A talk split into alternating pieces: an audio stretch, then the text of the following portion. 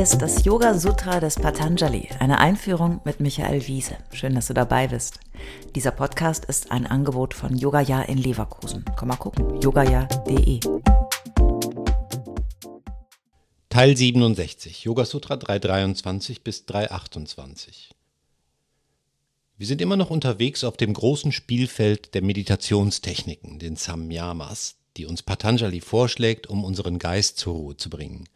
Zur Erinnerung, Samyama ist der Sammelbegriff für die letzten drei Glieder des achtfachen Pfads. Das sind im Sinne der Yoga-Philosophie diejenigen Glieder, die man schon nicht mehr wirklich üben kann, sondern die nur durch tiefe Versenkung entstehen und im Zustand der Erleuchtung nahe sind. Wir halten einfach weiter den Widerspruch gelassen aus, dass wir modernen Menschen uns einerseits darauf einlassen, Meditation zu üben, uns aber andererseits doch nicht wirklich in einem Status kurz vor der Erleuchtung befinden. Oder doch? Höre ich Widerspruch?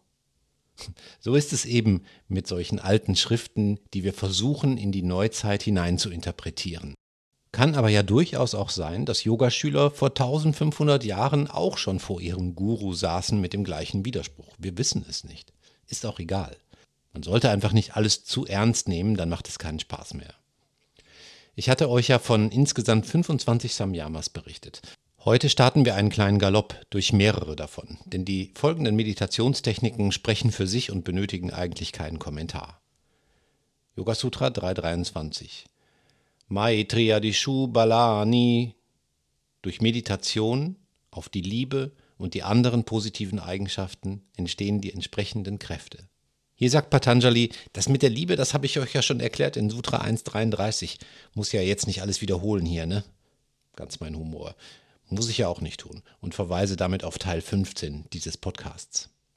Yoga Sutra 3.24 Baleshu Hasti Baladani durch Meditation auf die Kraft selbst entsteht die Stärke eines Elefanten. Cool, finde ich super. Müsst ihr mal probieren, sozusagen ein Booster in Sachen Selbstbewusstsein und Resilienz. Okay, weiter geht's. Yoga Sutra 325. Pravritya lokanya sat sukshma vyavahita viprakrishta jnanam.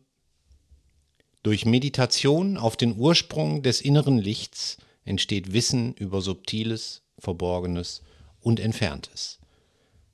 Und gleich drei weitere. Yoga Sutra 326. Bhuvagnianam Surya Samyamate. Durch Meditation auf die Sonne entsteht Wissen über die feinstofflichen und physischen Welten. Yoga Sutra 327. Chandretara Vyuha Jnanam. Durch Meditation auf den Mond entsteht Wissen über die Anordnung der Sterne. Yoga Sutra 328. Truve Tatgati Jnanam. Durch Meditation auf den Polarstern entsteht Wissen über seine Konstellation.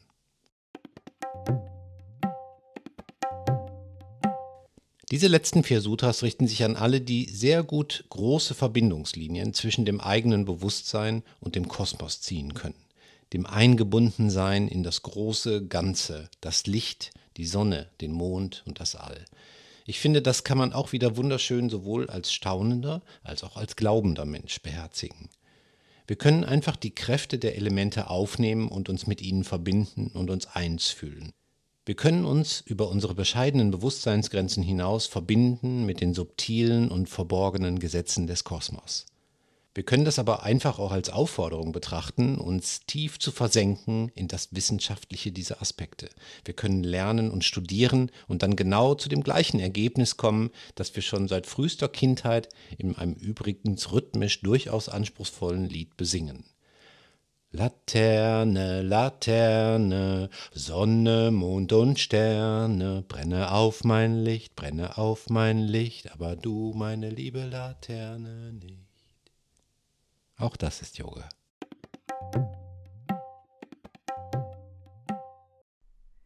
Alle bisherigen Folgen kannst du jederzeit nachhören, auch wenn du jetzt erst eingestiegen bist. Hast du Fragen oder ein Feedback zu der Philosophie-Reihe, dann schreib uns gern oder kommentiere auf unserer Website. Dort findest du auch weitere Buchtipps und Empfehlungen.